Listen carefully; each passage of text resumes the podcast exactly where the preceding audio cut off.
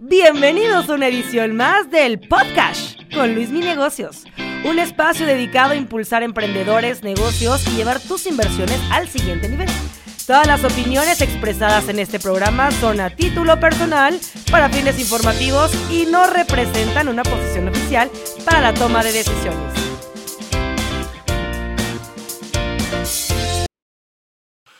Buenos días a todos y bienvenidos a un episodio más del podcast con Luis Mi Negocios. El invitado de hoy, experto en temas de comercio internacional, de hacer negocios, de emprendimiento. Y vamos a platicar el día de hoy de cómo gestionar el riesgo en inversiones, en negocios, cómo hacer que ese riesgo juegue más a tu favor que en tu contra. Entonces, Armando González, eh, mejor conocido como Armando González M2 en redes sociales. Bienvenido Armando, un gusto tenerte. No, hombre, al contrario, el gusto es mío. Luismi, la verdad es un placer estar aquí contigo. Este, y creo que el tema vale mucho la pena. Creo que es un muy buen tema porque hay mucha gente está de acuerdo que quiere emprender, quiere invertir y dice, ¿dónde lo hago? ¿Dónde meto mi dinero? ¿Dónde lo juego? Y creo que hay tela de dónde cortar. Sí, claro, por supuesto que hay tela de dónde cortar.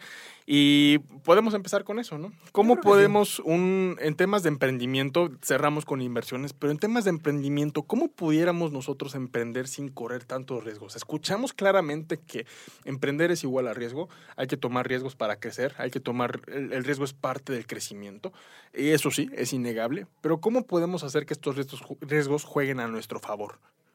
Mira, vamos a partir primero de lo más importante. Y la gente tiene que entender que incluso vivir es un riesgo, güey. Claro. Vivir es un riesgo. De entrada, nuestra vida ya es un riesgo, güey. Y más en México. Justo, a ver, y claro, y depende de la zona, güey. Es un riesgo. Entonces, si partimos de ahí, lo interesante no es que exista un riesgo, lo interesante es que controles el riesgo. Claro. Porque si tú no controlas el riesgo, no mides el riesgo y no ejecutas el riesgo, pues obviamente, pues a qué le tiras? Claro, a, nada. a nada, o sea, a nada. Entonces, yo creo que eh, en, en, este abanico de emprendimientos, en este abanico de inversiones, pues simplemente cuando la gente sabe controlar un riesgo, en ese momento puede hacer una apuesta. Claro. O sea, pero me queda claro que no puedes apostar en algo que no conoces, no puedes apostar en algo en el cual no controlas un riesgo. Sí, incluso hasta teóricos del lifestyle y del vivir bien, muchos de ellos concuerdan en que el mayor riesgo que tienes es vivir una vida sin riesgos, ¿no? O sea, realmente el riesgo se encuentra fuera de la zona de confort, porque muchas personas dicen, oye, ¿cómo hago, cómo salgo de mi zona de confort? ¿Cómo veo para hacer más? Pues esa es una alternativa, ¿no? Empezar a correr riesgos, empezar a tomar eh, el toro por los cuernos y decir, va con todo. Ya, pero fíjate que tocaste algo importante y es la famosa, hay gente que quiere, hay gente que no quiere. Ah, claro. Y la que no quiere, por ejemplo, mucho tiene que ver, sí, como tú dijiste, la zona de confort. Que pues todos sabemos que es un lugar donde no nace nada estás ahí, estás cómodo, es comodidad, pero no te exige y no te reta. Claro. Es vivir, como, como decimos aquí, en modo neutral. O sea, vivir en modo neutral, está toda madre y a gusto. Yo creo que la gente debería de aprender a, de, de, de probar, cabrón. Uh -huh. De probar lo que es sentirse incómodo. Claro. Porque sabes que sentirse incómodo siempre te pone en un estado como de defensa, güey. Uh -huh decir, ay, cabrón, me siento, me siento como que en peligro, automáticamente es como el gato, güey, cuando lo pones boca arriba y lo sueltas, ¿no? Cae parado. Es lo mismo. Yo creo que todos tenemos algo que no nos damos cuenta, ese algo que tenemos hasta que no nos ponemos en una situación de peligro. Mm. Porque ahí, en la situación de peligro, damos el 500%. Claro. Pero como estamos cómodos, zona de confort, güey, a gusto, queriendo ganarme la lotería, güey, para que me vaya con madre, pues no jala. No. De hecho, creo que hay más probabilidad de que te muerda un tiburón en pleno mar que te ganes la lotería. Sí, y hay personas que viven la vida esperando ese, ese golpe de suerte, ¿no? Cuando realmente tú eres responsable de crear tu propio éxito corriendo riesgos. No, nadie se ha hecho millonario en esta vida sin correr riesgos, ¿no? Creo que es una palabra que también nos, nos causa mucho miedo a nivel psicológico. El el riesgo porque lo asociamos con perder, ¿no? Riesgo es igual a perder. Nos enseñan desde pequeños, sobre todo familias de eh, recursos de clase media, media baja o baja, que pues tenemos que ir a jugar a la segura, ¿no? Tenemos que buscar un empleo seguro, tenemos que perseguir esa seguridad. Y la seguridad es el, el antítesis, es, es, el enemigo del riesgo, ¿no? Entonces creo yo que también nos cuesta mucho como mexicanos, como latinoamericanos, eh, si nos comparamos con países eh, nórdicos o países eh, anglosajones, pues nos cuesta, ¿no? Nos cuesta asimilar esa cultura de riesgo porque no la traemos en la sangre, no la traemos a nivel cultural. Eh, desde primaria nos empiezan a enseñar, oye, ¿sabes qué? No, no te arriesgues, no vete a la segura, estudia para que no te arriesgues y tengas que tener, eh, seguir un camino que ya está prefabricado, que ya está pre, prehecho, premarcado, ¿no?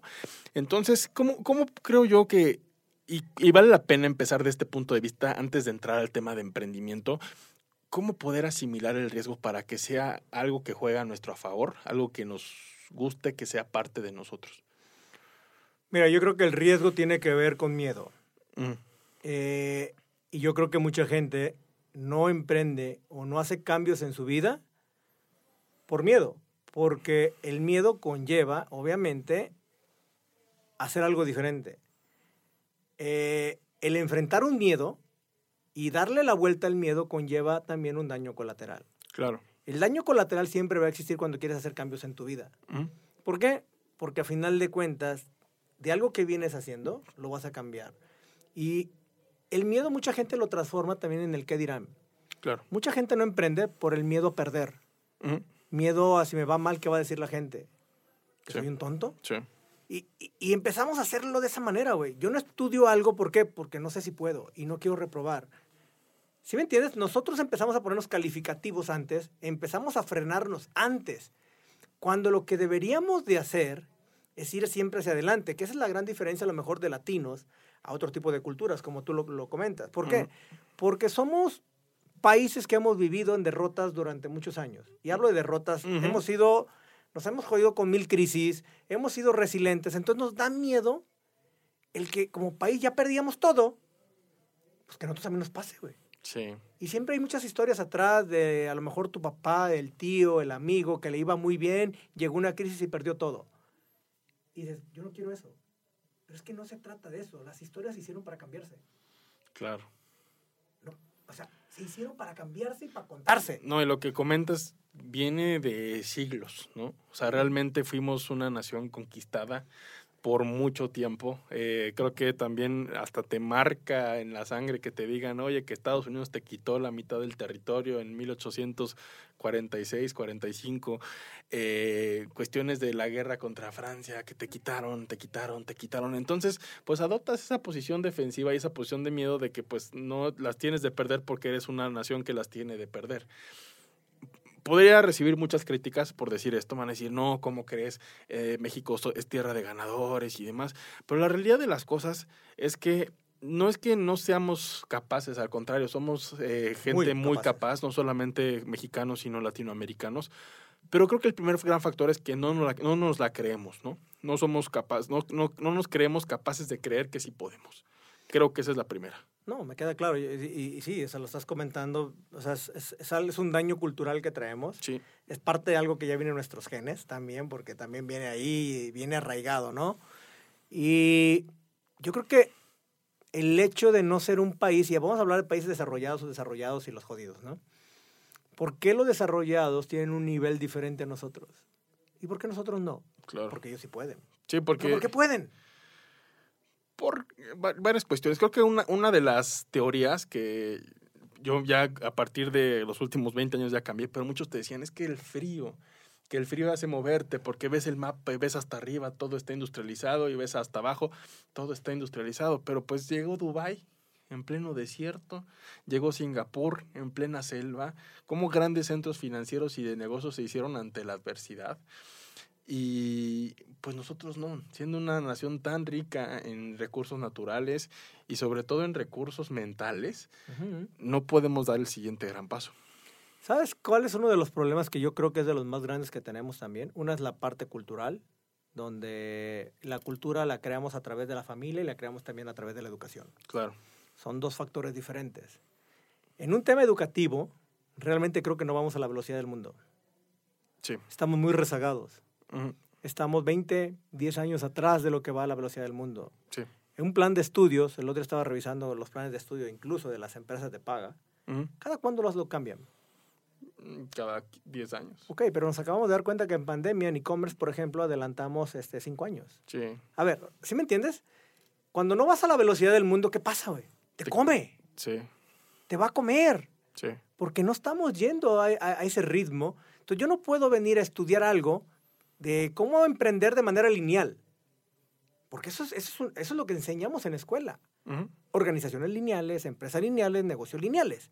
Ah, donde hay una tendencia de crecimiento, donde hay un organigrama, el de arriba manda al de abajo. Claro. Se jodió. Sí. Así es. Cuando hoy estamos viendo empresas diferentes, güey. Estamos viendo negocios diferentes que se le llaman ahora sí, no el contemporáneo, negocio el contemporáneo, no, se llama el negocio exponencial. ¿Cuál es? Un Airbnb, un Uber, ¿sí? Un Netflix, que son empresas, por ejemplo, un Uber que no tiene ni un solo taxi y tiene más valor que cualquier compañía de taxis en el mundo. Ujú. ¿Cómo logras eso, güey? ¿Por qué ellos sí pueden? ¿Por qué nosotros no?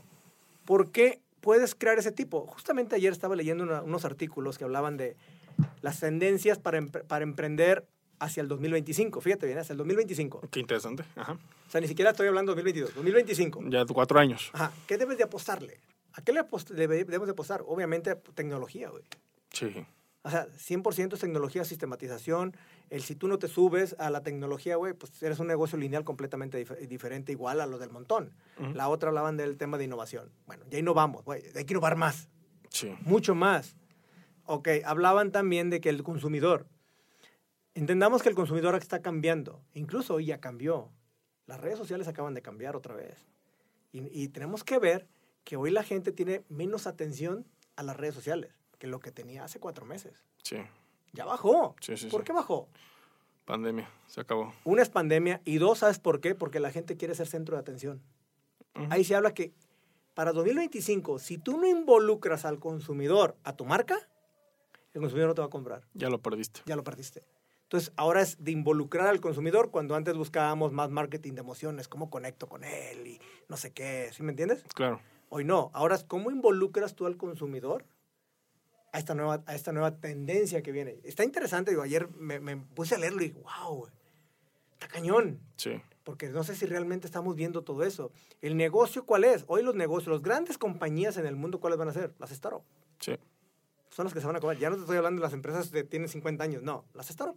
Y las, y las naciones están preparadas para esto, ¿no? O sea, es increíble lo que han hecho ecosistemas desde Silicon Valley en Estados Unidos, eh, Be- Beijing, Shanghai. Están haciendo hubs completos de innovación donde el dinero no es una excusa, ¿no? Ahí hay dinero hasta de sobra para este tipo de proyectos porque es una maquinaria, ¿no? Caso, por ejemplo, lo vimos en Y Combinator, que es una de las Mm. aceleradoras más grandes de, de Estados Unidos por una inversión de 125 mil dólares que le hiciste en su momento a Airbnb por el 7% de la empresa, ahorita te representa miles de millones de dólares con la que puedes financiar más empresas de tecnología, porque sabemos que ese es el catalizador de cambio en esta sociedad, la empresa tecnológica. Sí, o sea, hay dos tipos de negocio el día de hoy. Una, le apuestas el negocito y el negocio del futuro. El negocito es aquel que le apuestas a utilidad. Son negocios nada más de ciclos cortos, donde te va a dar utilidad a lo mejor este año güey, y se murió. Claro. Pero hay negocios que son apuestan a crecimiento. Por ejemplo, eh, ¿qué hace, no sé, todas las empresas como... Vamos a hablar de, de una empresa mexicana que vino a reventar el mercado, Kavak, Ujú, que se considera un unicornio y todo lo que tú quieras, una evaluación de más de 4 mil millones ahora así de dólares. ujú, Y pues bueno, dices, ¿qué pasó? Claro. ¿Cómo es posible? ¿Cómo llegas a eso? ¿Por qué? Dices, ah, es que es una, es una, em- es una empresa eh, de, ven- de compra y venta de autos. A ver, no es una empresa de compra y venta de autos. Sí, no. O sea, es una empresa que trae una tecnología atrás. ¿sí? Está utilizando inteligencia, algoritmos para entender al consumidor y porque ese tipo de negocio entendieron tan bien al consumidor que lo que hoy va a pasar, ¿qué es? Que tiene un crecimiento exponencial. Al po- al- al- a- cuando la gente evalúa una empresa, Ujú, la puede evaluar una, porque es muy innovadora, que no Ujú. pasa con Kavak, o tiene un crecimiento, puede tener un crecimiento exponencial. Y por eso que sale una evaluación. Y entonces la empresa se evalúa en millones y millones, millones de dólares. Claro. Y creo que la apuesta hoy es cómo creas negocios tecnológicos, no me importa del producto que sea. Eh, Esa es una, cómo, cómo vas creciendo en la innovación, pero por ejemplo también qué tanto estás dispuesto a, inhibir el riesgo, ¿no? A meterle duro a, esto, ¿no? O sea, dijiste bien ahorita que hay empresas que sí están hechas como para hacer una ganancia corta y bye, y creo yo que ese es el principal miedo que tenemos, y digo tenemos porque también tienes el miedo de, de- de emprender y que se vaya por la borda todo, Pero a final de cuentas, ya estudiando un poco más, ves el caso de éxito de cada una de las historias. Mencionabas Kabak, ¿no? Kabak vale la pena mencionarlo, su fundador, Carlos García. Eh, Carlos es venezolano. Como tal, Carlos buscó oportunidades en Colombia y en México vio cómo establecerse. Él fue eh, fundador de la empresa Linio, que parecía ser un jugador muy importante en el e-commerce, cuando apenas estaba Amazon entrando. Entró incluso antes que Amazon. Entró antes que Amazon, entró antes de que incluso el mismo eh, Mercado, Libre. ya, ya a nivel de con su logística y el sistema full, porque antes Mercado Libre era un peer-to-peer. Sí, ya tienen fulfillment y todo lo demás. Exactamente. Entonces, eh, lo, lo, interesante aquí fue que él, y él lo menciona, Carlos, que fue eh, parte de su éxito fue que él ya tuvo esa experiencia con el, los mundos, con el mundo de inversión de capital, ya supo cómo se maneja la vida dentro de una startup, hizo un equipo interdisciplinario de gente que realmente es muy capaz en el tema. Eh, su métrica principal es el talento, cuánto lo, cómo lo obtienes, cómo lo manejas, cómo lo gestionas, cómo lo retienes. Eh, y creo yo que eso, por ejemplo, también te ayuda a que si fallas en algún emprendimiento anterior, en el próximo tengas mucho más éxito, ¿no? Mark Zuckerberg, uno de los casos, muchos, él lo dice, oye, es que existe Facebook a tus, 20, a tus 19 años y a los 24 ya eras un billonario. No, o sea, aquí el tema fue que él hizo 16, 17 plataformas antes que Facebook, ¿no? Vemos la punta del iceberg, como todo, pero yo creo que también el emprendimiento, y me vas a corregir si me equivoco, eh, Armando, que es una sucesión, es una serie de, de fracasos, ese éxito, ¿no?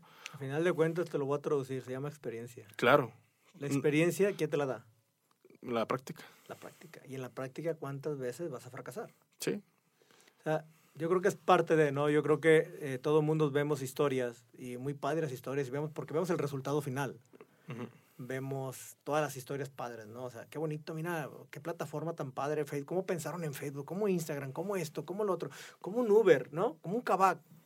Sí, pero ¿cuántos madrazos hay atrás? No, claro. Hay historias padres, sí, güey, pero a ver, para llegar a la meta es como correr un maratón, güey. No lo corres mañana. No. Hay que prepararse. Sí.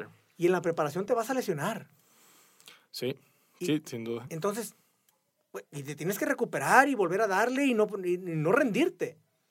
Porque si no, no los corres. Es lo mismo, lo mismo pasa en la vida. La gente, y es algo, fíjate, que, que, ha pasado mucho a través de redes sociales, se está vendiendo mucho, yo creo, el tema de hazte rico mañana, ¿no? Uy, sí, y vende muchísimo. O sea, vende muchísimo, güey. Eh, millonario en una semana. Sí. A ver, no mamen.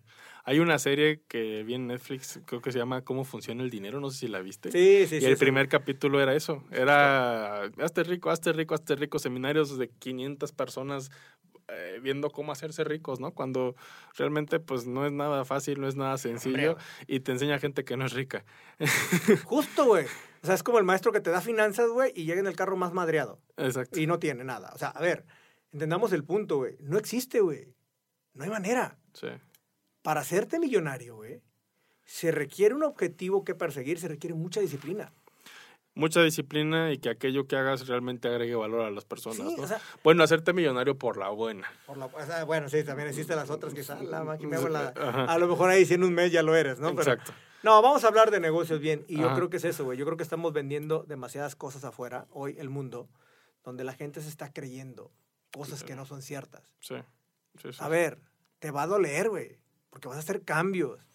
Te vas a hacer disciplinado, le vas a tener que invertir un buen a tu cabeza, le vas a todo lo que tú quieras.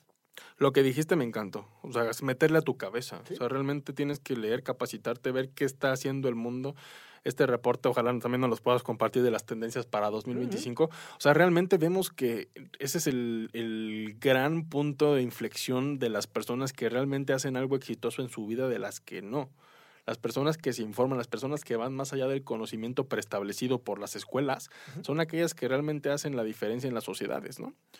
O sea, yo sí veo un error muy grave quedarte con el único conocimiento que te da la escuela, te metes a trabajar y ya condenas 5, 10, 20 años de tu vida a un trabajo que ni siquiera lo vas a disfrutar, que ni, ni siquiera lo vas a gustar. y quizás ni te vas a dedicar a eso. Y quizás ni te dediques a eso, ¿no? O sea, estudiaste eh, casos de infinito, ¿no? Estudiaste esto y te dedicas a otra cosa, ¿no? O sea, sí está bien, pero yo digo que no está bien cuando te dedicas a algo que realmente lo haces por dinero más que por una pasión, más que por algo que te guste.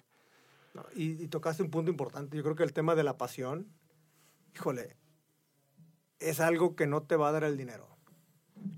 No. O sea, no. si tú persigues dinero, difícilmente lograrás una pasión. Si tú persigues tu pasión, el dinero cae solo. Sí, El dinero te va a caer solo. sí. Siempre va a caer, siempre el dinero va a estar ahí. Fíjate que hay un libro que, que ahorita que me dijiste de la pasión, que incluso hasta el libro dice de la de pasión, no lo escribió el, o el director de Starbucks, pero se llama Pour Your Heart Into It, Me- ponle tu corazón a ello. Me encanta esta historia de emprendimiento porque como realmente desde que empezó, o sea, lo vio como un amor al café genuino, Ujú, ujú. o de decirle, yo quiero que el mundo conozca este café, ¿no? Y de hecho, él vio Starbucks, le encantó el concepto, le fascinó. Él no fundó Starbucks. Pensamos que sí, pero él no lo fundó. Starbucks fue una marca que se creó en, en- en Seattle, en Estados. Unidos. Pero él lo que hizo, eh, Howard Schultz, fu- fundador, eh, fundador de la cadena, digamos que de la cadena, eh, vio este concepto lo tengo que replicar para todo el mundo. Pues su, cafetería se llamaba Il Giornale, que quiere decir el, el diario en eh, italiano. Se fue a Italia, se preparó, vio cómo preparaban el, el arte del espresso y tuvo esa misión de compartir al mundo lo que es el querer que la gente tenga una mejor experiencia de café, ¿no? Fue una misión que a él lo movió, que él dijo, va por aquí. Corrió riesgos, o sea, el riesgo de poner un restaurante. Yo, aquí en la ciudad hemos visto que le meten una la nota a los restaurantes y truenan en tres Pero patadas. Pero lo hizo tan bien la ejecución, que ese es un punto esencial en los emprendimientos, la ejecución a raíz de la experiencia, como dices, que tenía cola a las 6 de la mañana, fila, para que la gente probara su café. Se enteró que Starbucks estaba en quiebra, les compró sus cinco sucursales, tomó el nombre y es el Starbucks que conocemos hoy en día, ¿no? Con miles de sucursales en todo el mundo. Entonces, creo yo que estas historias, sí las vemos demasiado exitosas. La gente promedio, pues te quedas el Starbucks como una cadena exitosa, pero no vas al fondo para ver qué fue lo que realmente funciona. Y este es un común denominador en todas las empresas, no nada más que cotizan en bolsa, sino también en empresas petit, ¿no? Sí. Porque puede ser súper exitoso tener cinco empleados, tener una persona, no un gigante. WhatsApp tenía, valía 16 mil, mi- no, 19 mil millones de dólares y tenía únicamente 16 empleados. O sea, no, no quiere decir que a más empleados más grande la empresa, pero sí que hay una historia detrás de cada éxito, ¿no? Y una historia de resiliencia, una historia de, de esfuerzo y una historia de toma de riesgos. Sí, y, y algo que a la gente le apasiona, que nunca dejó de buscarlo. Exacto. Por más derrotas que tuvo, se mantuvo, se mantuvo, se mantuvo, se mantuvo, y hoy son lo que son. Y la gente hoy no quiere, la primera derrota corre. Puedes cambiar el plan, pero no puedes cambiar la meta. Es correcto, justo. Esa es la, la famosa frase Sí. célebre de, güey, tienes que perseguir tu sueño. Sí. Debes de perseguirlo realmente. Yo creo que, yo sí creo mucho en eso. Creo que la gente, y la gente desgraciadamente lo pierde a veces a la primera. Porque, ¿sabes qué? Estamos creando, estamos creando un mundo de gente perfecta. Ujú. donde le estamos diciendo a la gente, sí, sí se puede, güey, todo se puede, no manches, está bien chingón, solamente échale ganas, güey. Entonces, tiene una, una, una perspectiva de hacer las cosas demasiado alta, Ujú. de, crear, de tener el éxito a la primera, pero es demasiado alto, güey. ¿Sí? Eh, entonces, eh, y justamente es la parte donde dices, que le llamamos como el positivismo, ¿no? La era del positivismo hoy, donde también hace daño. Estoy leyendo un libro que se llama La, la sociedad del consumo. Ujú. Y realmente es está cañón porque estamos creando, estamos creándole metas a nuestros hijos o a la gente De que todo es posible. de que todo es posible, güey. Sí. Bueno, a mí me queda claro que no todo es posible, ¿no? Oye, si tú puedes ser, si tú lo que lo piensas y lo crees y lo decretas, puedes ser jugador de fútbol americano. Cuando mides unos 50, estás delgadito, estás chaparrito, no puedes ser jugador de fútbol americano. Oye, eh, quiero ser boxeador profesional, brother, pesas 200, ki- 200 kilos, no puedes, ¿no? O sea, sí hay veces que el no puedes debe estar muy claro. Lo que sí puedes es que esas metas que te hagas, de hecho hay un enfoque que se llama SMART Goals, SMART inteligente, cada, cada letra tiene, eh, es un acrónimo. Eh, SMART es specific. M measurable, eh, en fin, ¿no? O sea, realmente cada una de las letras la pueden buscar en, en Google, es muy famoso. Y viene eso, ¿no? O sea, que, re- que las metas que te pongas sean realistas, ¿no? Que realmente puedas lograrlas y que, la- y que creas que puedes, ¿no? O sea, yo- por ejemplo, queremos crear, no sé, un, un congreso, ¿no? Donde asistan mil personas. ¿Es real? Sí. ¿Es alcanzable? Sí. ¿Es medible? Por supuesto. Vas. Oye, vamos a crear un evento en China donde vamos a traer a los chinos no sé qué y que nos van a ayudar a dar a conocer todo y nosotros vamos a estar allá. ¿Es posible? Pues a lo mejor no tanto, ¿no? o sea, aparte la vamos a dar en español. aparte ah, la vamos a dar en español, pues sí, porque el mercado no te lo da. O sea, al final de cuentas es, es, hacer tu chamba, de, es hacer tu trabajo, de que tienes que hacer algo que realmente es realista que pueda suceder y, e ir sobre eso, ¿no? Sí, sí. Y al final de cuentas yo creo que sí hay que perseguir los sueños, pero... Pero sí hay un reality check. Exacto, hay que poner los pies sobre la tierra. Sí. Es sencillo, o sea, hay que, y, lo, estamos platicando inclusamente hace rato en el desayuno, que nadie es Dios en la red, ¿no? Y yo creo que todos tenemos que crear nuestro propio criterio y nuestra propia ideología. Claro. Escúchenos a muchos de los que estamos en redes sociales, pero cada quien tome lo mejor de cada quien. Sí. No tomen todo. No se vale.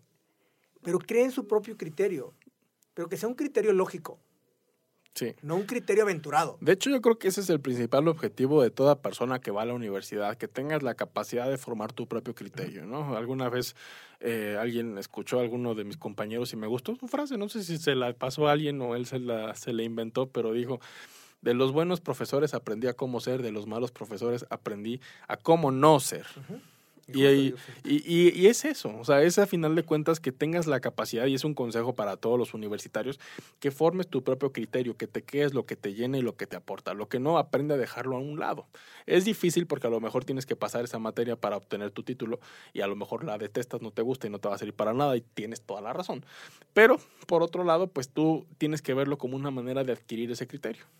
No, me queda claro, me queda claro, digo. Y y creo que el, el, hecho también de querer seguir a, a, que, a que nos vean o que vean a alguien como un gurú, pues no, a ver, no pasa, no, no, no, no es así.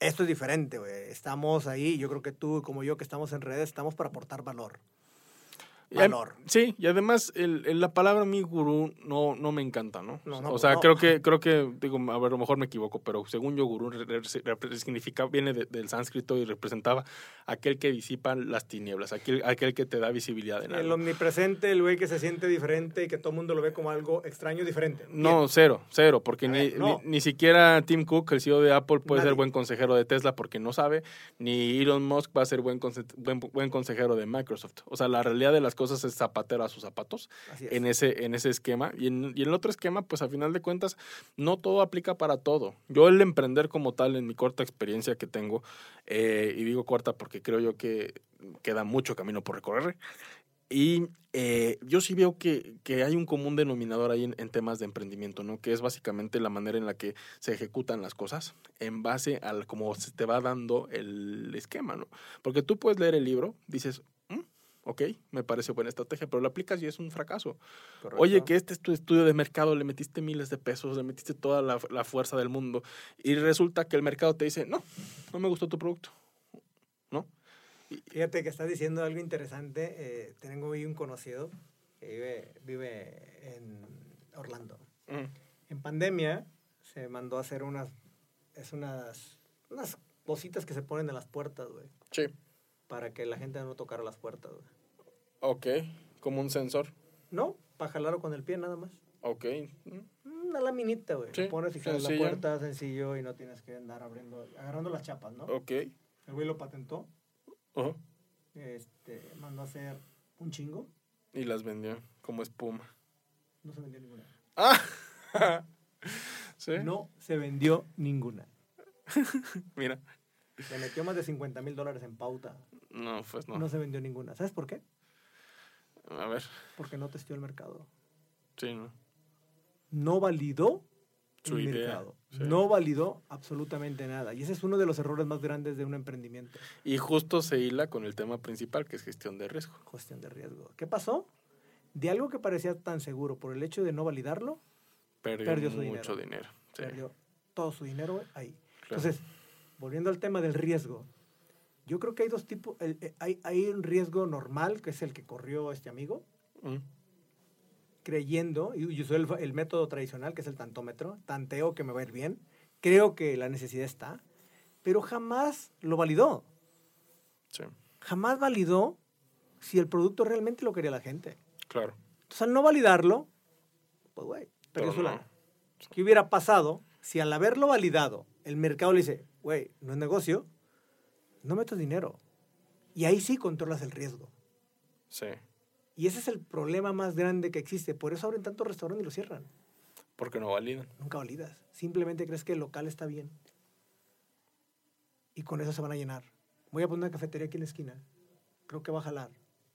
¿Quién te dijo? Sí. El, el creo es el peor enemigo del El emprendimiento. yo tanteo. Sí, Y esa es una de las broncas más fuertes. Por eso la gente pierde su dinero. claro. Por eso, habla- de hecho, para los que no saben, veníamos platicando justamente eso de los negocios de riesgo, ¿no? Que, donde, ¿Cuáles son los negocios de mayor riesgo y los de menor riesgo? Y justo, eh, pues bueno, yo creo que aquí mi estimado Luismi se dedica también a ver negocios con riesgo, pero riesgo medido. Ujú. Por ejemplo, ¿tú cómo controlas el riesgo en el tema de inversiones? Hay que evaluar cada caso diferente. O sea, Ujú. cada. Empezando por un perfil de inversiones. Porque estás midiendo el riesgo de la persona más que el riesgo de los activos. Pero, pero, lo que fíjate que invertir. algo bien importante, vuelvo a repetir. Estás midiendo Ajá. el nivel de riesgo de la persona. O sea, cuánto estás dispuesto a aceptar Eso. y que hacerte un correcto evaluación del riesgo. Porque eh, se da el caso, ¿no? De, oye, es que no me gusta el riesgo y vas y le echas todo al Bitcoin. Ah.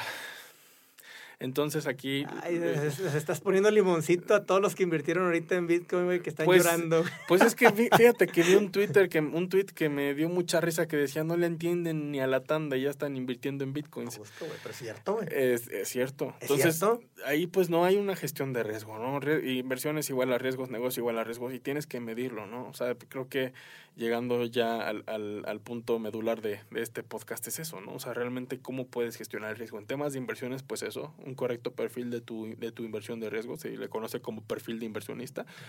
Incluso las casas de bolsa te hacen un cuestionario que se llama KYC, Know Your Customer, donde básicamente es conocerte a ti, qué instrumentos son aptos para ti y ya el segundo nivel es evaluar las opciones de inversión que tienes. Porque si tu inversión, tu aversión al riesgo puede decir, ok, estás dispuesto a comprar inversión, acciones internacionales, ¿no? Pero, pero ahora, ¿qué acciones? ¿No? Entonces ya ahí te vas evaluando, evaluando y evaluando riesgos para que tú puedas tener la decisión más inteligente, que tomes riesgos inteligentes. En caso de negocios, por ejemplo, pues igual, que tengas ciertos, ciertas herramientas, ciertos validadores, hay varias teorías, el famoso MVP es una de ellas, tu producto mínimo viable, etcétera, ¿no? Pero sí, son súper, son cruciales este tipo de, de, de herramientas. Armando, para concluir, ¿qué otras herramientas podemos nosotros ver para medir ese riesgo dentro del negocio, del emprendimiento? ¿Cómo podemos validar mejor nuestro mercado? Yo creo que eh, cuando tú quieres emprender, y no me importa si es servicio, si es producto o lo que sea, porque al final de cuentas todo es un negocio en esta vida. Claro. Hasta nuestro tiempo es un negocio. Sí. Yo creo que la gente debe de, debe de saber que hay que tres cosas que deben de ser viables. Primero, uno tiene que ver con la parte del producto o servicio que sea que el producto o servicio genere una propuesta de valor al cliente, que sea diferente, que no seas parte de lo mismo. ¿sí? Que no seas gente, no seas del promedio, que vende un producto igual el otro lo vende y en ese momento ya vas a ir a vender por precio, porque si no, si no compites en precio ya estás jodido. Sí. Entonces, de entrada ahí estamos mal. Entonces, sí tienes que valorar muy bien qué producto o servicio es el que quieres lanzar al mercado. Y buscar los diferenciadores. Justamente es el diferenciador y que genere una, una- y que tengas una propuesta de valor al cliente, Claro. que es al consumidor final. Y el número dos, que creo que muy poca gente lo hace, no corre números. Sí. La gente jamás corre números, güey. La gente usa el tantómetro. Entonces, ¿cuánto me costó? Porque, y no me importa si el servicio tiene un costo. Aunque, aunque hay alguien que dice que invierte, es el único negocio donde puedes hacer dinero sin dinero. A ver, necesitas invertir un poco Sí. también. O sea, no existe el dinero sin dinero. Exacto. O sea, no.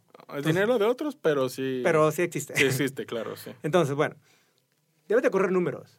Y ese número tiene que ir alineado también con tu propuesta de valor al cliente. Ok, ¿qué pasa? ¿Vas a tener ingresos únicos, ingresos residuales, ingresos recurrentes? ¿Qué tipo de ingresos vas a manejar? Y obviamente tienes que hacer un mix, porque necesitas ingresos recurrentes para poder tener ingresos cada mes y poder soportar tu gasto. Y la gente necesita saber cuál va a ser el punto de equilibrio. ¿Cuánto tengo que vender yo para cubrir mis gastos? Y a veces la gente ni sabe eso, güey. Sí, tan básico como Tan punto básico de- como eso, güey. de Como decir, oye, tengo que vender 50 artículos para sacar mi gasto. Y la gente está vendiendo 10. Sí, Y no se da cuenta. ¿Cuándo se da cuenta? Cuando se, se comió todo su flujo. claro. Y ya no hay vuelta atrás. Y en eso me voy con mi mamá, con mi tía, con el banco a que me presten y vuelven a meter. Pero sigues estando en la misma situación, porque la gente no quiere correr números por el miedo a. ¿Qué me va a decir? ¿A qué me va a decir? Y también el miedo como a venderle, ¿no? A, a vender tu producto a algún consumidor final. Correcto. Porque llega el cliente y no lo escuchas, ¿no? Oye, yo quiero esto. O sea, el, el vendedor quiere vender, el comprador quiere comprar, no se ponen de acuerdo, ¿no? Y dices, ¿por qué no? Ahí sí. sí y, y, yo creo que el último para mí que es, puta, es que los tres son importantes. Ninguno de los tres puede fallar porque se cae el negocio. Ah, Canales de venta. ok, ¿Dónde lo vas a vender? ok. ¿A quién se lo vas a vender? Que eso es importante. ¿Lo voy a vender en un e-commerce? ¿Lo voy a vender en una tienda? ¿Voy a vender también a distribuidores? ¿A quién le voy a vender? Si tú no sabes a quién venderle, es porque no te hace una estrategia de venta. Ujú, Simplemente estás queriendo sacar un producto al mercado en una tienda y se acabó, esperando a que el cliente te toque la puerta para meterse a ver si el, artículo que tienes ahí le gusta. ujú, Pero el cliente ya no está para entrar a una tienda, el cliente está para que tú le aparezcas, Claro. para que tú se lo lleves, para que tú llegues ahí. Justamente en eso que te hablaba de las tendencias de 2025, la apuesta más grande hoy de los negocios está el que tenga muy cubierta el delivery, la parte de la última milla. Mm, Aquella persona que tenga la entrega más rápida es el ganón de la película. Sí. Ahí es donde está el reto más grande para el 2025. ¿Cómo vas a entregarle a tu cliente? Pues sí. Y más en una era. Por ejemplo, un Amazon Prime, te entrego en 24 horas. Sí. Y hay ciudades donde ya te entregan mismo día. Por ejemplo, un Rappi, ve todo lo que te está poniendo ahorita de servicios. Sí. Oye, ¿quieres ir? Yo voy por tu súper si quieres. Oye, te hago el mandado yo, ¿eh? Que fíjate, ahí se me hizo raro. Bueno, si te hacen el mandado tú, pero por ejemplo, como grandes jugadores como Oxxo no entraron en esa ola. Pues se tienen que subir. O, un Oxxo, todas las tiendas, todo ese tipo de tiendas tienen que subir. Pero imagínate Oxxo con su con un, un híbrido con Rappi. De te hago los depósitos bancarios, voy por ti, te hago todo. De hecho, te puedo asegurar que están en negociaciones. Ojalá. Te puedo asegurar muy bueno. que están en negociaciones o mismo Oxxo lo va a armar para él solo. Claro. Porque tiene la capacidad para, Da- hacerlo, para hacerlo. Para hacerlo, sí, lo tiene. Sí, Entonces, creo que es un tema que da para mucho, porque sí creo que pa- para el 2025, que es parte de la, ten- de la tendencia que estamos revisando, es la parte del delivery, tu entrega final. sí. Entonces, estamos hablando de las empresas grandes, ¿va? Un Oxxo, un Rappi. No, señores, tu negocito. ¿Cómo le vas a hacer? Ahí está el, ahí está el reto, ¿eh? A ver, fíjate Sí. bien. Sí, sí, sí, sí. sí. Porque hablamos nosotros en grandes, sí, no, que Kabaki, que... A ver, güey, no. ¿Tu negocito?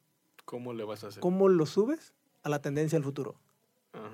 Ese es el reto de todos. ¿Cómo le vas a hacer para el delivery? ¿Cómo le vas a hacer para la entrega rápida? Creo yo que con eso nos quedamos con, con esta conversación, ¿no? Con este podcast. ¿Cómo vas a llevar tu negocito a las tendencias Del futuro. del futuro? Justo. Armando, muchísimas gracias. ¿Cómo podemos contactarte en redes sociales? Me pueden contactar como Armando González M2, Instagram, Facebook, YouTube y TikTok. En el TikTok, perfecto. Y ahí andamos. Muchísimas gracias por escucharnos y hasta la próxima emisión. Saludos, hasta luego. Este fue el podcast con Luis Mi Negocios. Hasta la próxima emisión. Recuerda suscribirte al podcast y unirte a la comunidad en arroba Luis Mi Negocios en TikTok, Instagram y YouTube.